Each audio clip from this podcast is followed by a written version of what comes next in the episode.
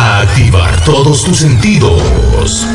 Los decibeles ya llegaron al máximo. Ya llegaron al máximo. Porque arrancamos tu programa favorito. ¡Vamos! ¡Vamos! Vamos a platicar. Pedazo de sol, la niña de mis ojos. Prepárate, porque arranca tu programa favorito. ¡Vamos! ¡Vamos! ¡Vamos! ¡Vamos!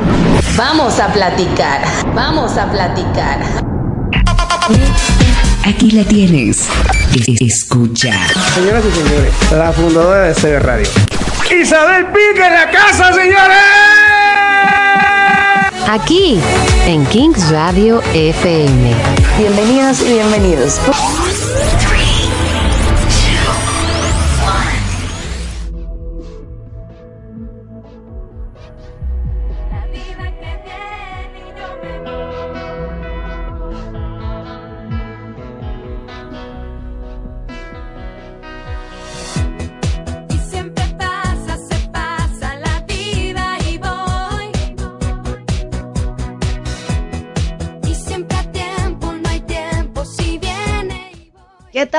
Buenos días, 11 con 1 de la mañana. Hoy es miércoles 25 de octubre del 2023, ombligo de semana, y tienes de tarea investigarme. ¿Por qué se dice ombligo de semana? Yo soy tu amiga Isabel Pink y hoy vamos a platicar y traigo para ti un programa súper especial porque estoy segura que más de uno hemos pasado por este tipo de violencia médica este, donde estos doctores bien astutos se meten con nuestro peso y con nuestra autoestima, ¿por qué no, verdad?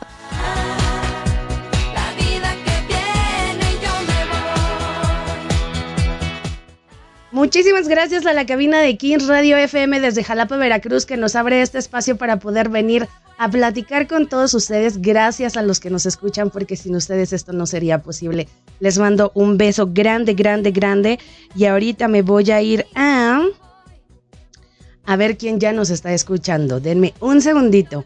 Pero antes quiero invitarlos rápido, antes de que se me acabe esta bella canción de cada, a que no se pierdan la programación que tenemos ya durante toda la semana. En las mañanas comienza con Crónicas Deportivas con el mayor.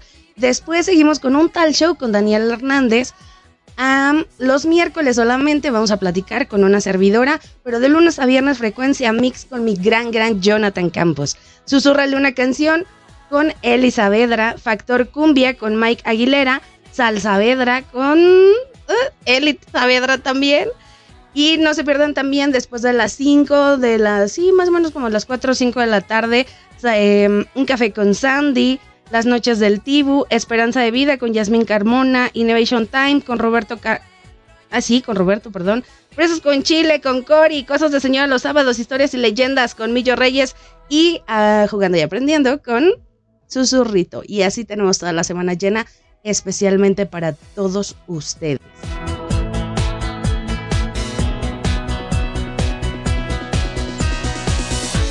El viento lento va, mil mares en silencio, un beso de cal. Hace frío, ponte tu cafecito porque la plática del día de hoy va a estar rica, resabrosa. Traigo una invitada para todos ustedes, una amiga muy querida, una mujer muy especial para mí y eh, es un honor que hoy esté con nosotros acompañándonos eh, a todos nosotros. Yo soy tu amiga Isabel Pink, estos vamos a platicar aquí en Kings Radio FM, Los Reyes de la Radio.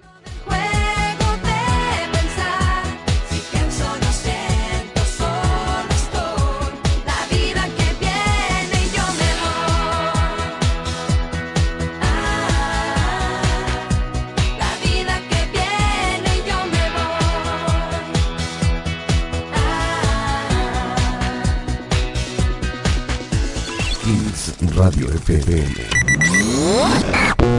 Esto es KR FM. Kings Radio FM. Desde Perote, Veracruz, México. Comunícate con nosotros. Te comparto el número de cabina a donde nos puedes escribir. 22 84 24 86 26. Kings Radio FM. Kings Radio FM. En un momento regresamos. No te desconectes. Vamos a una pausa comercial. Regresamos. Kings Radio FM. Lo que quieres escuchar. Que no te doblen los precios en otras dobladoras. Dobladora Martínez Hermanos le ofrece los precios más económicos, la mejor calidad en todos sus productos para la industria en general como acero, lámina y placa lisa en varios calibres, aluminio y lámina galvanizada en rollo, ángulo, solera, PTR, material para todo tipo de caja, carrocerías y remolques. Dobla tus ganancias con Dobladora Martínez Hermanos. Búscanos en Carretera Federal, Veracruz, México, kilómetro 253 en Alchichica, Puebla. Contáctanos a los teléfonos 282-832-0535, 282-832-0556, WhatsApp 282-102-7036. Dobladora Martínez Hermanos, te dobletea tus ganancias. La Academia Nacional de Taekwondo Jalapa te invita a su Dual Meet 2023. Este domingo 29 de octubre, teniendo como sede el Gimnasio Omega. Modalidades de rompimiento y combate a partir de las 9 de la mañana. Evento totalmente avalado. No puedes perderte este gran evento. Entrada libre. Agradecimiento total a todos los patrocinadores. Academia Nacional de Taekwondo. Vive la magia de tu sueño.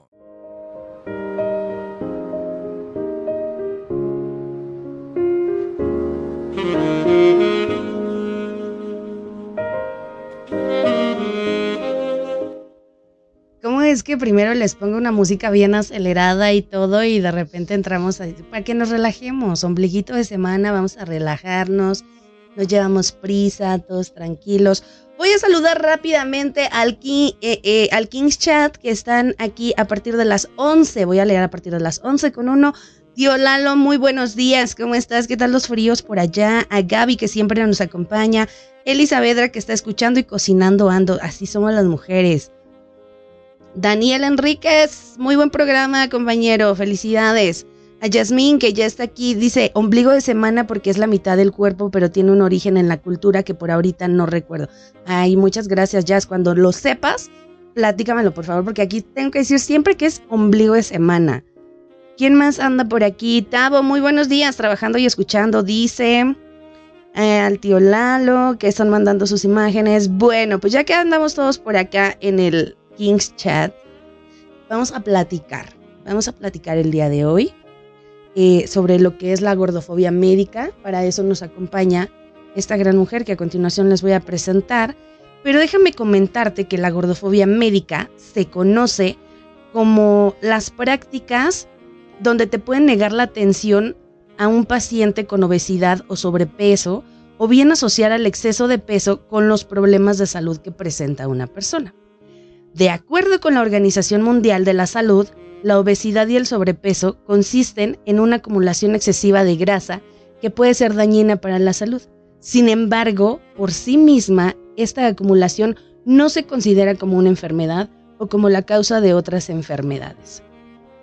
Por lo anterior, esto se considera gordofobia médica cuando el personal de servicio de salud destaca el peso del paciente como la causa de sus problemas de salud sin haberle realizado análisis de sangre o pruebas de imagenología o de otro tipo. Además, cuando un paciente acude a consulta por otra razón no relacionada con su peso.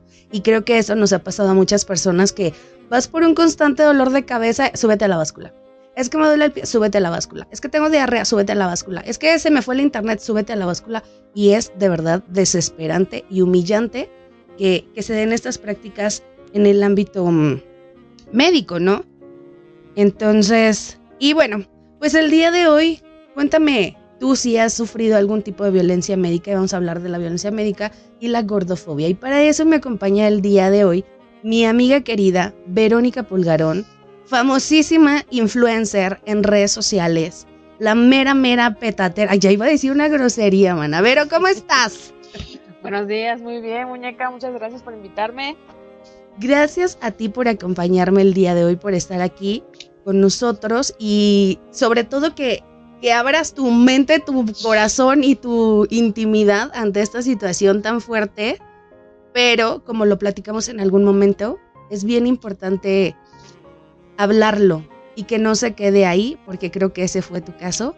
Pero platícanos, ¿por dónde vamos a empezar? Ay, mana. Es un proceso largo que yo creo que toda la gente que vive con sobrepeso es repetitivo durante toda su existencia.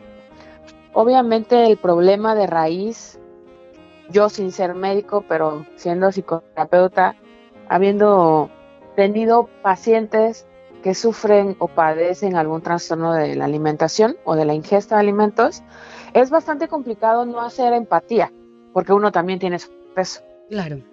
Yo nunca me atreví a hacer estos métodos de compensación que hace una persona con bulimia o, o nunca me atreví, porque la verdad sí soy como que bastante asquerosita, a devolver la comida, porque aparte traes una cultura de, es que los niños pobrecitos en África se están muriendo de hambre y tú no comes. Sí. ¿No? Entonces, todo esto se te acumula conforme vas creciendo y tienes una idea o una mala relación con la comida que al final ya no puedes sostener. Y llegamos al punto de que vamos al médico por cualquier otra cosa y así justo como lo acabas de decir. Nada más de verte, porque la gente que tiene sobrepeso, a las que tenemos obesidad mórbida, obviamente nada más con vernos saben que tenemos un sobrepeso. Entonces, eso es todavía lo que más molesta, que ni siquiera te han subido a la báscula, ni siquiera han visto tu expediente, ni siquiera te han hecho una entrevista médica y ya te están diciendo es que tienes que bajar de peso. Y sin saber cuánto tiempo tienes ya lidiando tú Exacto. personalmente con tu peso. Y, y te dicen algo así como si tú no vivieras con la obesidad. O sea, así como de, oye, tengo espejos, ¿no? O sea, no es la primera vez que vengo al médico. ¿Tú crees que no he intentado antes bajar de peso? O sea, eso es lo que nos, bueno, en lo personal, voy a hablar de mí, eso es lo que me molesta. Por ejemplo, en el TikTok, ¿no? O sea, uno está hablando de un chiste y enseguida, ay, pero eh, tu cangurera, porque yo tengo el vientre muy caído y, y, pues obviamente se me nota sobre la ropa. O sea, no es que yo me vea gorda, es que estoy gorda y uno lo sabe. Estamos diciendo otra cosa y a fuerza quieren hacer referencia o burla con el peso o con la figura del cuerpo. O sea, no estamos hablando de eso y, y tú traes la atención a mi cuerpo, o sea, ¿cómo? Yo estoy hablando de otra cosa y vienes tú, o sea, no, ya no es chistoso. Sí, es como, es que yo vengo nada más a ver si me pueden renovar mi carnet. Gracias. Y, y Ándale, ellos ¿no? se, se enfocan justamente en lo que se ve. Y de- déjame hacer un, un paréntesis, un- una pausa, mi amor, porque esto que estás diciendo es bien importante. Como dice Juan Gabriel, lo que se ve no se juzga. Si tienes pesos de más, pues se te ven, ¿no? Solamente cada persona sabe cuál es su peso adecuado, pero también hay que, hay que aceptarnos como somos. Hay que dejar de, de estar luchando para alcanzar los estereotipos sociales que tenemos en medios, en redes, en la calle, por todos lados. Y uno es consciente de lo que tiene y de lo que es. Entonces, la gordofobia también es un problema no solamente médica, sino social. Claro. El juicio social eh, es demasiado absurdo, lastimoso y es horrible. O sea, es horrible. Bueno, y entonces llegas tú a- al médico por una situación de qué corazón. Es que mira, o sea, todo se desencadena porque yo empecé a tomar agua y hasta eso me inflamaba. Ujú. O sea, aparte de mi obesidad, el tomar agua era lastimoso. Entonces llegó con mi médico familiar, que este, ahí en el Seguro Social, y me dice, sin, sin verme, ¿eh? ya sabes, ellos bien atentos, ¿no? Este, no, pues, mm, eso es de la vesícula. Entonces, yo me quedé así como de vesícula, me y yo dije, ya valimos. Me manda a hacer mi ultrasonido, yo haciéndome, ajá, ¿y cuándo piensan operarte? Porque esto es urgente. Y yo así como de, híjole, yo venía a que usted me dijera que no necesitaba yo la operación. No, porque estas piedritas tan chiquititas no tienen salida, o sea, no son como los cálculos renales. Entonces, hay, hay problema si se te va al, du- al duodeno o se te tapa la, el conducto biliar, entonces va a ser peor. Necesitamos que te operen enseguida. Bueno, hice caso y voy al cirujano aquí en mi hospital y resulta ser que lo primero que me dice, mana, es, ay, pero yo creo que sería mejor una, una laparo- laparoscopía para que no haya adherencias porque eres, este, eres candidata a un bypass. Pero de verte. O sea, solo de verte. Sí, ni me, o sea, obviamente la enfermera en el seguro social, cuando te llaman, te pesan, te, te checan este la presión, la glucosa, y cerca de lo que era la pandemia te checaban hasta la oxigenación. Todo. Ahorita ya creo que eso ya no lo checan, pero lo, la presión y el peso a fuerza antes de que entres con el, con el doctor. Pero el doctor no está ahí viendo cuánto pesas. Sí, eso ¿No? se encarga la enfermera que está Exacto. afuera. Entonces, este señor, nada más de verme primero, me dijo, ah, pero pues yo creo que este sería bueno una, una laparoscopía porque así ya no hay adherencias, porque recordarás que me quitaron mi matriz Claro. por cáncer, ¿no?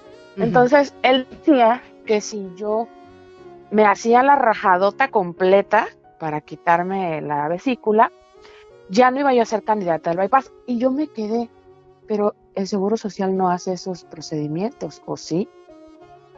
Para no hacerte el cuento tan largo, estudié, busqué qué era el bypass, cómo se hacía, bla, bla, bla. Y, y me doy cuenta de todos los efectos secundarios que tiene, todas las consecuencias que tiene, las secuelas que dejó un bypass. Yo no estoy dudando de la capacidad de los médicos del Seguro Social, pero pues obviamente todos los cuerpos responden diferentes.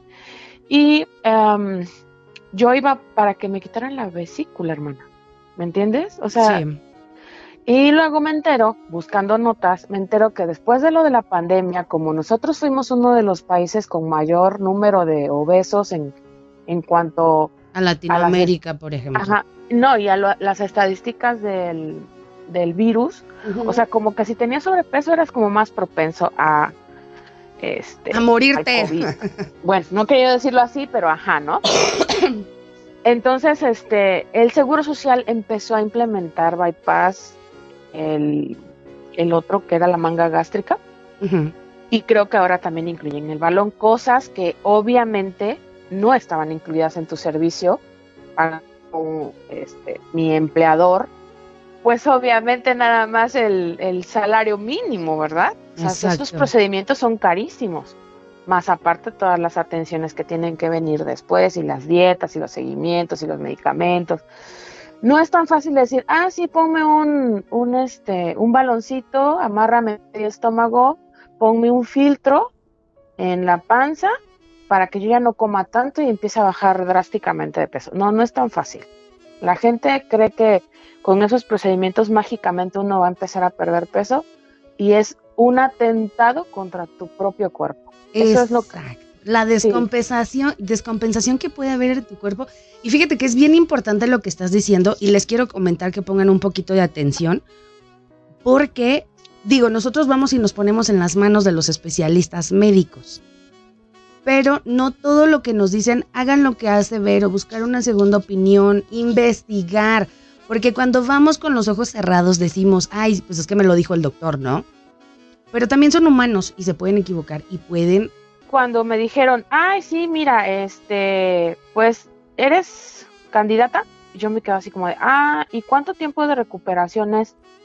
No, pues nada más son 15 días. Y de la otra, o sea, de la rajadota, este, no, pues es como tu primera operación serían como 40 días. Eh, y yo dije, no, mejor me hago esta, descanso 15 días y ya no pierdo tanto tiempo en el trabajo, ¿no? Claro. Entonces, yo le dije que sí, o sea, yo también jugando al estratega, según yo, ¿Qué puede Yo- pasar? ¿Qué puede pasar, no? Ajá, ¿no? Este, yo dije, bueno, me hago la laparoscópica. Y, eh, y, y sí, ajá, el bypass después, ¿no? Porque obviamente no todo el mundo entra al programa. Es, eres candidata. No, na- o sea, no es que fueras candidato o que, o que todos tengamos sobrepesos, todos somos aptos para esas cirugías, tampoco. Exacto. Una cosa es ser candidato y otra cosa es ser apto. Del candidato al apto vienen ya una serie de estudios Ajá, para que te claro. autoricen. Exacto. Entonces, este, yo agarro y dije, ah, sí, ok, sí, me hago el bypass, pero opérame así nada más para que yo esté fuera de circulación 15 días.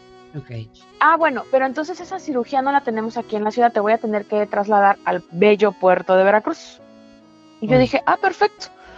Pues yo viví en Veracruz mucho tiempo, pues a mí se me hacía fácil, conocido, lo que tú quieras. Yo conocí al hospital porque, pues, am, por otras cuestiones familiares, yo conozco el hospital, por dentro también. El chiste es que llego yo, mujer, con mi carita de provinciana, según esta gente ya sabes, porque de rancho no nos bajan. Este, no, pues llego y todo, y el médico, el cirujano que iba a hacer el procedimiento, un hombre, pon tu, yo, yo, yo te voy a hacer referencia a la edad, porque una cosa es que tengamos prejuicios y respetando a la gente de la tercera edad, bueno, es difícil, ¿no? O sea, Claro. tienen tanto tiempo trabajando de esa forma y, oye, pero ese hombre se veía como de mi edad, mujer, como, no, o sea, no más de 45 años, ponle tú, y le estoy tirando muy arriba. Bien, chavo. Digo, ajá, porque te voy a decir bien chavo, porque tengo, acabo de cumplir 41 y esto pasó el año pasado, el agosto del año pasado. Y para contarte rápido el chisme, el vato tenía dos aprendices atrás, dos miperos, llaman, ¿no? Médico interno pasante. Entonces, el hombre de verme, te lo juro, ahorita es como, te voy a decir lo que puntualmente me acuerdo. Este, ah, sí, y hay que hacerte el bypass. O sea, volvemos a lo mismo. Yo vengo para que me valores y me des fecha de cirugía para sacarme la vesícula. Porque volvemos a escuchar la palabra bypass. Sí, la misma asignación a un caso que ni siquiera te han autorizado médicamente. Pero dame un segundo, vamos a quedarnos aquí, vamos a ir a una pausa y ahorita regresamos con lo que te dijo el médico. Pero déjenme decirles algo bien importante. En lo que estamos hablando de Vero, ya viene la violencia, este, médica. La violencia médica. Y cuando ella llega a Veracruz, viene otro tipo de violencia que es la discriminación, que también se da en los sectores de salud, cuando ven a una persona, pues, o de fueras, o que no tiene la misma vestimenta de los pacientes que están acostumbrados a, a tratar, exactamente. Entonces hay que poner mucha atención y no es que vayamos siempre como a la defensiva con todo, pero si no te cuidas tú, si no te quieres tú, si no te das tu valor tú, créeme que ellos no lo van a hacer. Entonces hay que poner mucha atención a estos focos rojos que, que podemos encontrar no solamente en instituciones de salud, sino en todos lados. Así es que antes de irnos a un corte, Vero, fíjate que me están preguntando y me gustaría que esta pregunta tú la respondieras porque lejos de la, de la situación que tú viviste y la depresión, eres una mujer bien chingona, la verdad.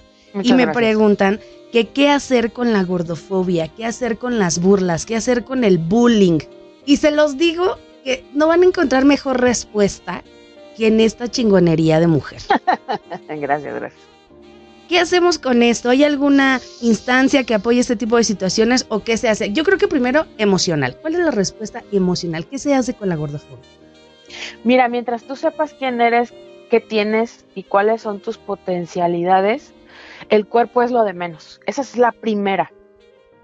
O sea, el cuerpo es el envase donde está todo lo que tú eres. En dado caso de que tú tienes la lana para poderte comprar lo que quieras comer, qué chido. Si tú tienes la capacidad de una disciplina para hacer ejercicio, para hacer una dieta, para qué chido. Pero cada quien va a trabajar conforme a sus capacidades y a sus deseos. Por ejemplo, alguien totalmente hedonista que vive del placer no se va a negar un pastel ni una pizza, ¿verdad? Así es. Uno sabiendo quién es, uno sabiendo cómo se comporta y cuáles son sus capacidades, el hecho de que te critiquen el, el envoltorio de tu alma es de quien viene, mana. Así como dice Salma Hayek, el poder de las palabras, tú se las das porque de quien viene el, el trancazo. Sí. Si no importa, o sea, yo no entiendo por qué la gente se azota cuando son desconocidos en, una, en la red social. Yo me río. Yo nada más les digo, cotorrea. O sea, estoy gorda, yo estoy haciendo el chiste de mí misma, ¿por qué no te ríes conmigo? Así es. ¿No? Esa es la parte. Muchos el descaro lo toman como ser altanero, como el ser grosero, ser hipócrita, o, o, ay, sí te duele nada más que lo ocultas en la risa. El subconsciente maneja la, el sarcasmo y, y, y el, el burlarse de sí mismo. Güey, por eso, pero cotorrea, ¿no? O sea, si yo me estoy riendo de mí, ¿por qué tú no lo puedes hacer? Exacto. Y hay personas que lo toleran y hay personas que no lo toleran porque todavía no tienen este proceso de, autoaceptación. Porque la burla no solamente es para los gordos, también para los flacos, para los altos, porque si mides mucho, Exacto. porque si mides poco, porque tu piel, porque tu trabajo. O sea, la burla está para todos. Pero aquí lo importante es trabajar de, de modelos tallas plus size. Que cuando eh, mi amigo Luis Fernando Pelayo, pues obviamente estaba haciendo este, esta convocatoria, lanza a las participantes. Obviamente yo como medio que estaba haciendo difusión y, y teníamos un programa especial sobre el reality, este, empieza a mandarnos, no, pues esta y esta y esta, ok, yo las veía. Y pues, ¿qué ves? Caritas en las portadas. Cuando me voy a las redes sociales de Vero, he conectado con muchísimas chicas de Yo Soy Internacional, pero cuando llego a Vero, encuentro un, un contenido en sus redes sociales que te hace amarte, que te hace amar el momento y apreciar lo que tienes a tu alrededor, personas, cosas, momentos, historias, música, y te hace de verdad mandar al carajo lo que no te sirve. De qué, cómo manera lo entiendes, no lo sé. Así es que yo los invito a que vayan a las redes sociales. Descarada 2 en Instagram y la gorda descarada en TikTok.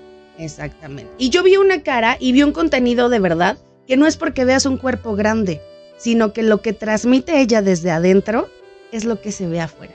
Estás escuchando, vamos a platicar con Isabel Pink. Hoy nos acompaña Verónica Pulgarón. Estamos en Kiss Radio FM, lo que quieres escuchar. Regresamos en un momentito más.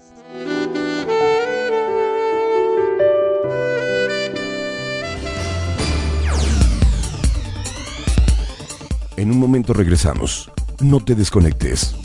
Vamos a una pausa comercial. Regresamos. Kings Radio FM. Lo que quieres escuchar.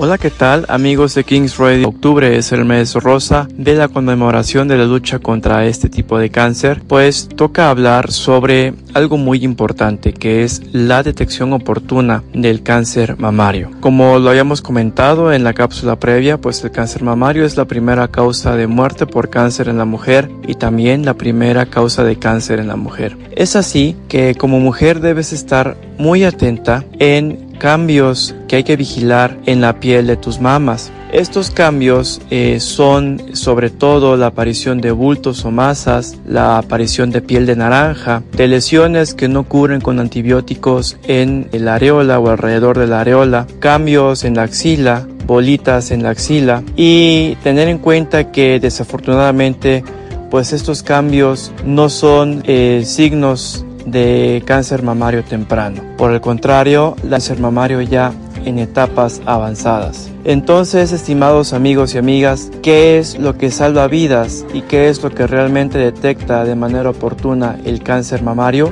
El tamizaje. El tamizaje consiste en la realización de estudios de manera oportuna y de manera seriada en personas con eh, riesgo o sin riesgo a partir de determinada edad para detectar oportunamente algún tipo de enfermedad. En este caso, hablando de cáncer mamario, la edad recomendada para iniciar el tamizaje es a partir de los 50 años. A partir de los 50 años, todas las mujeres deberán de ser sometidas a eh, mamografía o mastografía de ambas mamas y a partir de ahí de manera anual hasta los 75 encontrar nódulos sospechosos en las mamas estudiadas que se manifiestan como una clasificación de BRATS 4, 4A, 4B o 4C, ya dependerá también de la interpretación del médico radiólogo para proceder después a una toma de biopsia y así encontrar nódulos mamarios cancerígenos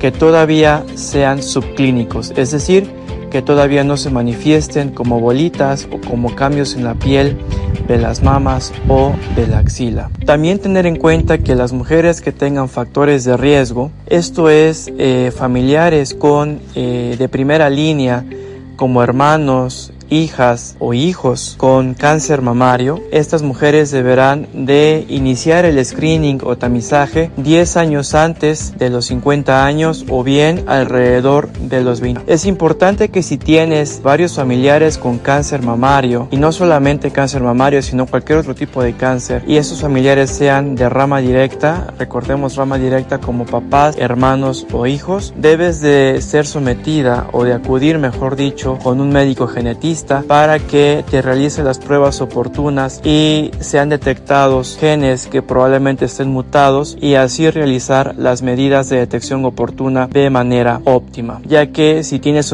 algún gen mutado, no solamente el cáncer mamario puedes llegar a padecerlo, sino un sinfín, un sinnúmero de otros tipos de cánceres por los cuales también hay que tomar medidas oportunas. Entonces, estimados amigos y amigas, recordemos el tamizaje es la única manera con la cual podemos llegar a una detección oportuna y por lo tanto un tratamiento de octubre sobre cáncer mamario su detección y su tratamiento oportuno. Saludos amigos, que pasen excelente día.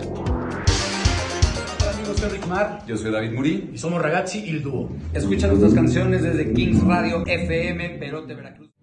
Solo una vez he vencido la distancia entre tus labios y yo. Solo una vez he sentido el incendio de tu piel. Solo una vez he tenido tu calor entre mis manos y te besé, te besé, te besé. Mm. Solo una vez he podido enredarme entre tus brazos. Sueños, solo una vez he tocado el paraíso con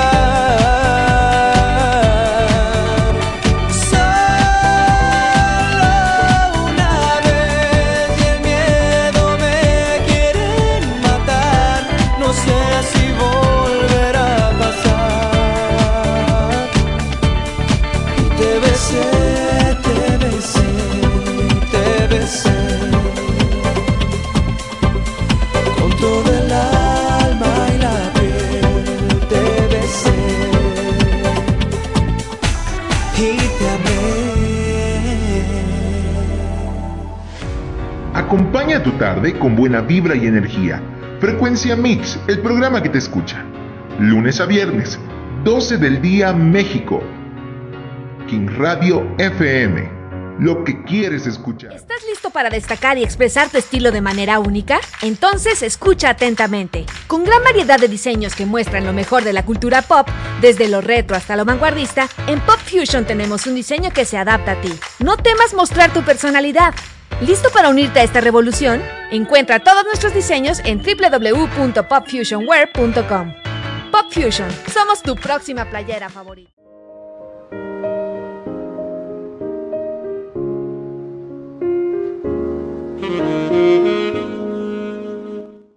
Y volvemos aquí con nuestra invitada del día de hoy para hablar de este tema para los que se van conectando. Apenas son 11.37, nos vamos a las 12. Conéctate en Kings Radio FM. Vamos a platicar con Isabel Pink y Verónica Pulgar- Pulgarón, que estamos hablando de violencia médica y gordofobia.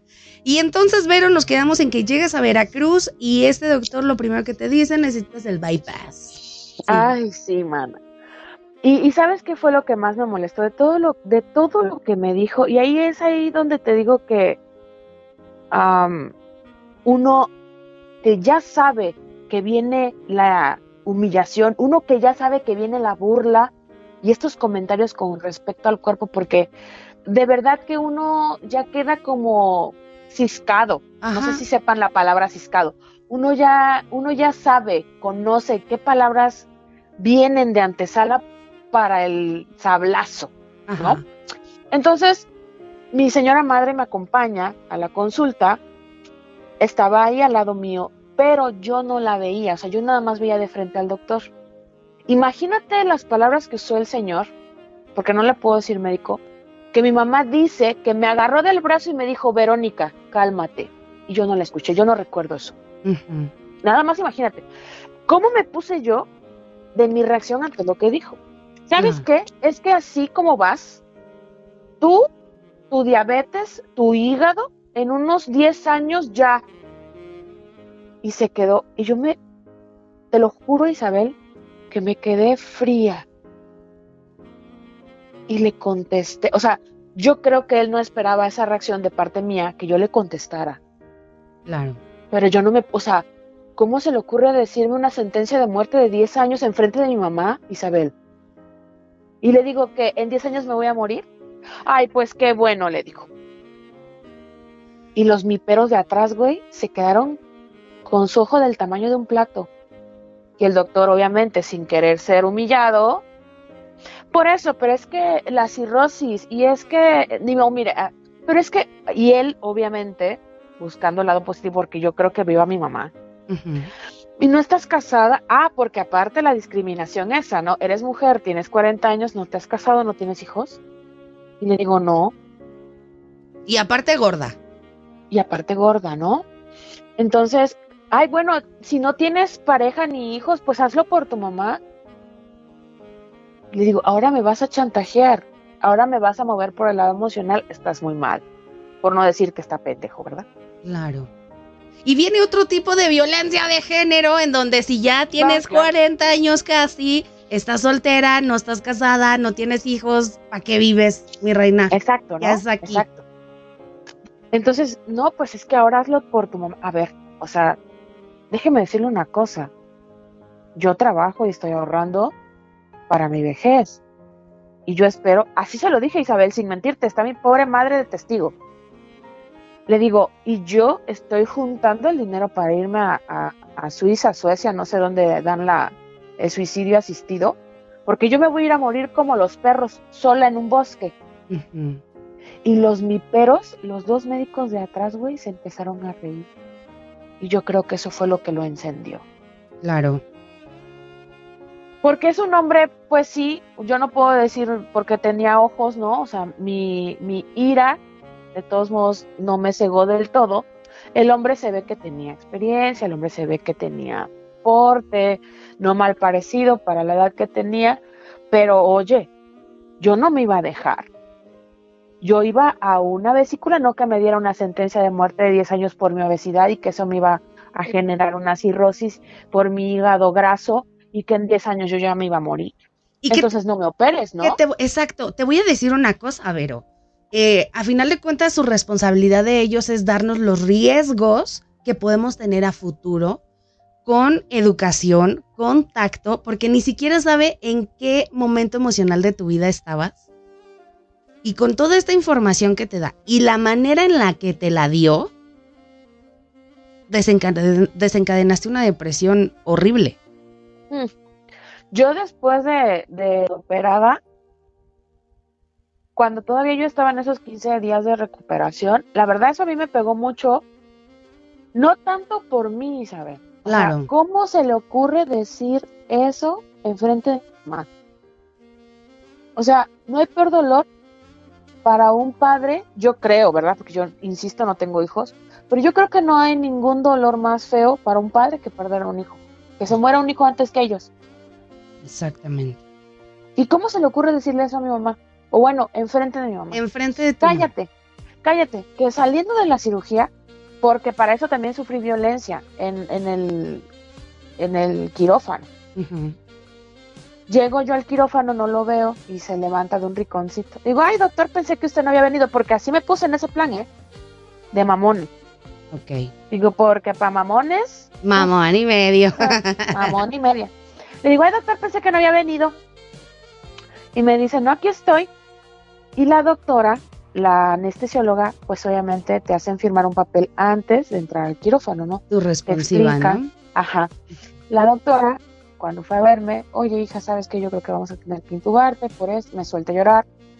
Y me dice, pero no te preocupes, yo voy a estar ahí. Este es un procedimiento que no vas a sentir, vas a estar dormida cuando, cuando te meta el tubo y vas a estar dormida todavía cuando yo lo saque. Todo va a estar bien, es mejor porque las trombosis, ya sabes, también como acabas de decir bien, te dan todo lo que es el riesgo y tú tienes que firmar, ¿no? Bueno, firmé todo, la anestesióloga entra conmigo al quirófano y el hombre ese se levanta de su sillita y empieza a bromear. Oye, mi amor, espérate, vamos a hacer una pausa.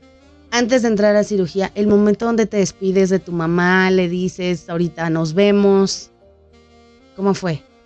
Mira, obviamente después de esa primer consulta donde él hace ese tipo de comentarios, mi mamá sí como que se sacó de pedo, pero bueno, pero, o sea, enfócate en lo que venimos, ¿no? O sea, venimos a operarnos, nos urge operarnos. Eh, el endocrinólogo que me, que me atiende de manera particular fue el que me dijo, tienes que operarte, eso es urgente, ¿no? Y yo le tengo mucha fe al doctor. Entonces, este Álvaro Hernández, el mejor endocrinólogo de, del puerto de Veracruz, ¿verdad?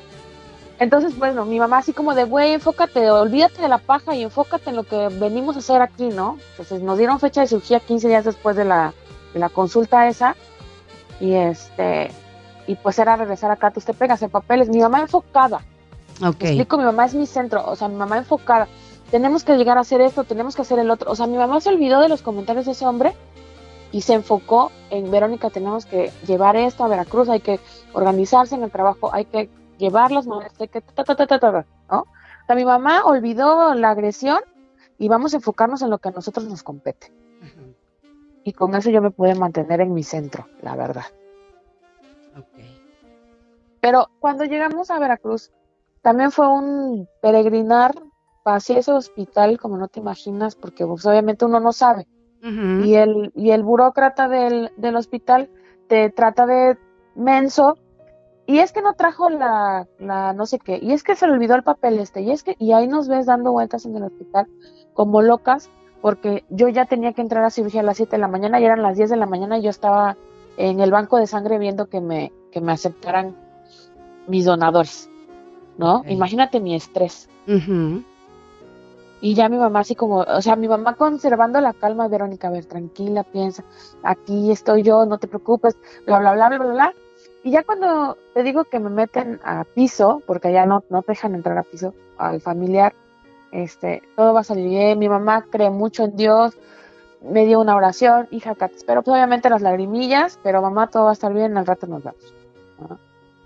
Porque tampoco, si íbamos solas, nada más ella y yo en Veracruz, no, la verdad no le avisé a, a mucha gente, pero de todos modos, como seguía siendo como pandemia el año pasado, Sí. pues era bien difícil el, el acceso al hospital. Entonces, a mí mi gente me fue a ver, pero cuando yo ya salí del hospital.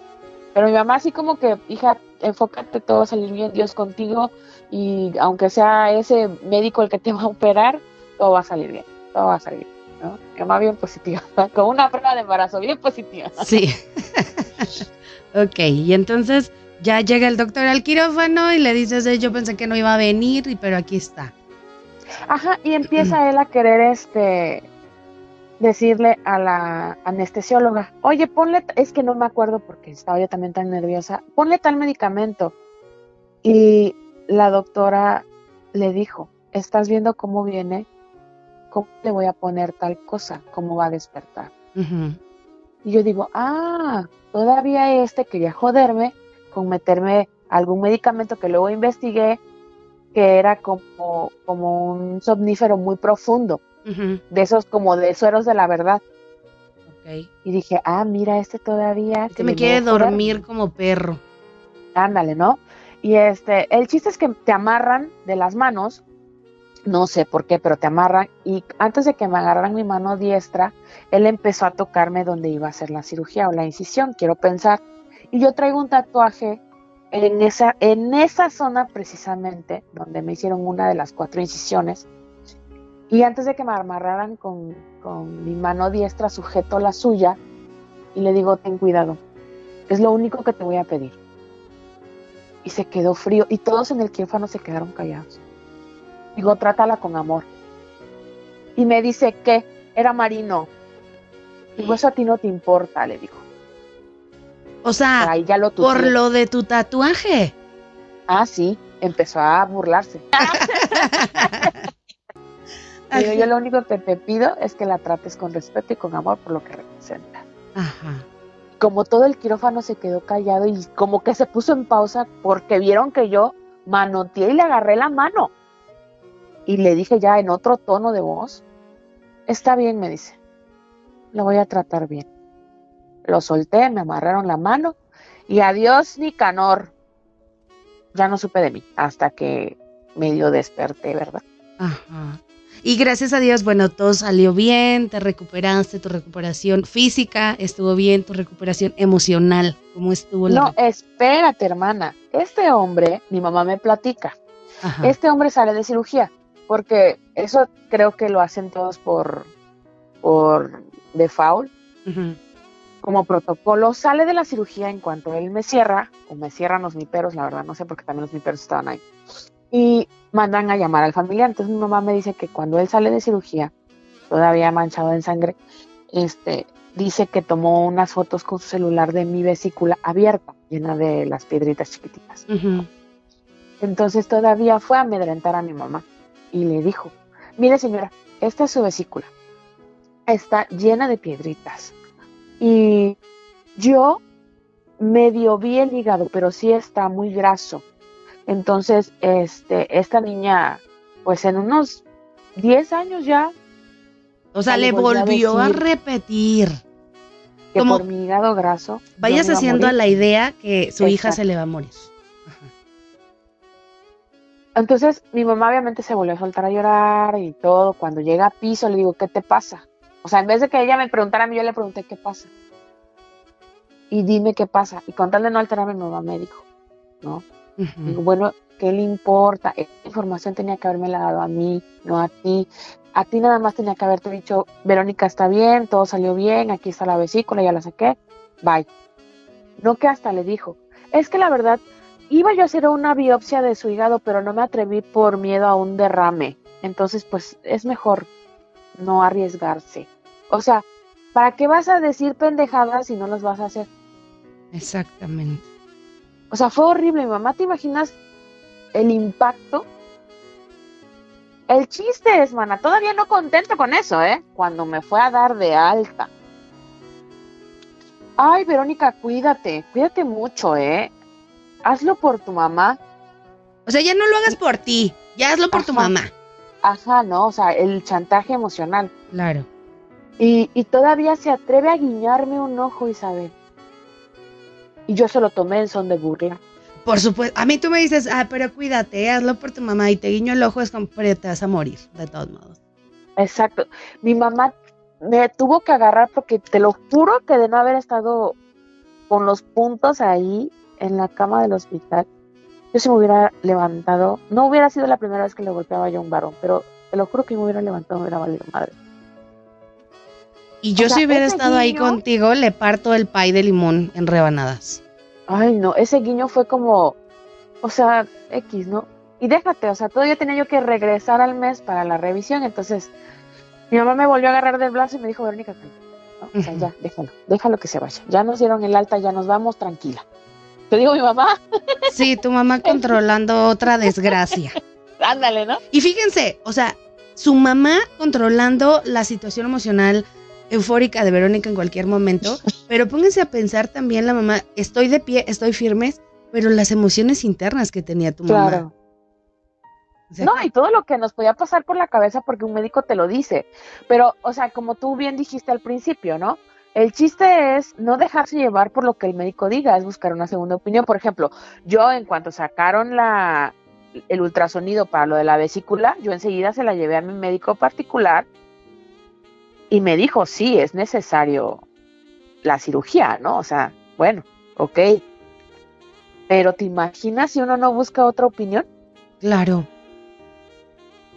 Y yo lo reporté, ¿eh? Déjame decirte, yo lo reporté. Es, es a lo Yo- que voy, mi corazón, porque nos queda ya muy poquito tiempo Ay, antes sí, de irnos. Dime, ¿dónde reportaste? ¿Qué hiciste? Porque estoy segura que más de una persona ha pasado por esto. La negligencia, no la negligencia porque, bueno, el, el tratamiento estuvo bien, ¿no? Sí, el proceder exacto. estuvo bien.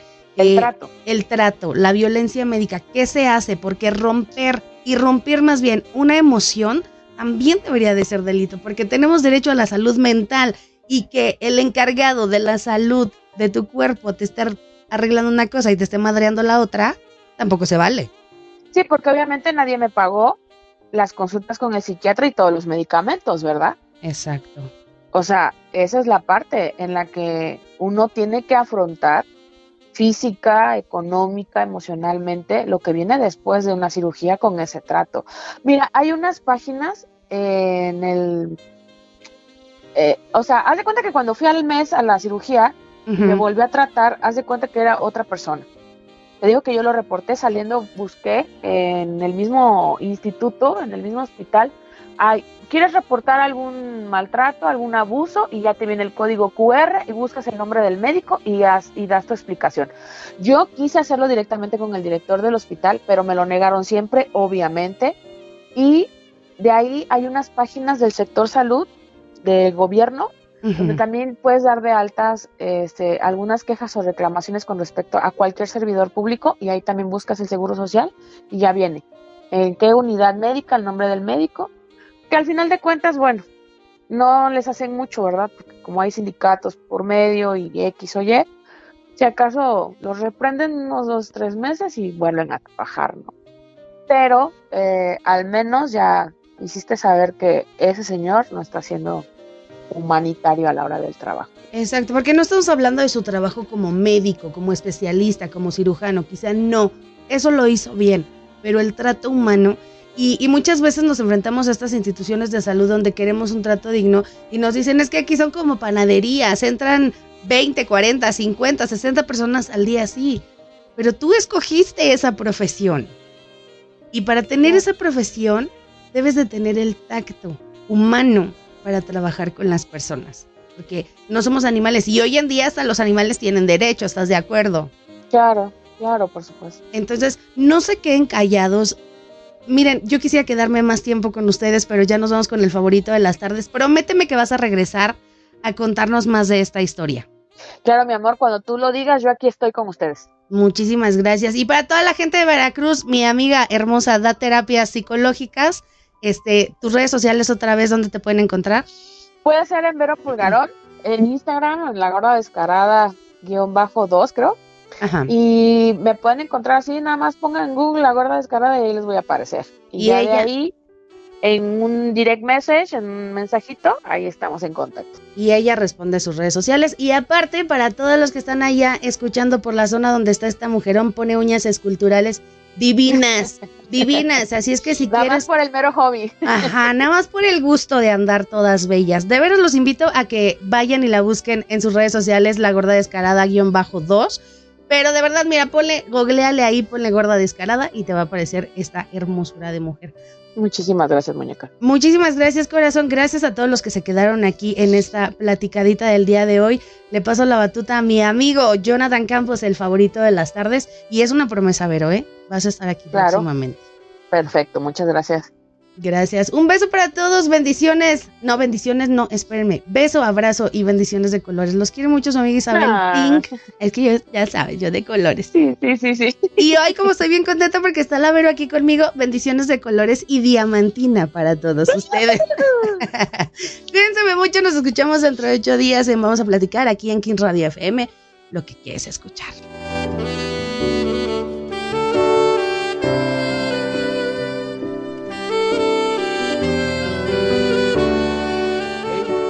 Nosotros somos los Tibies. Los invitamos a escuchar nuestra música en Kings Radio FM.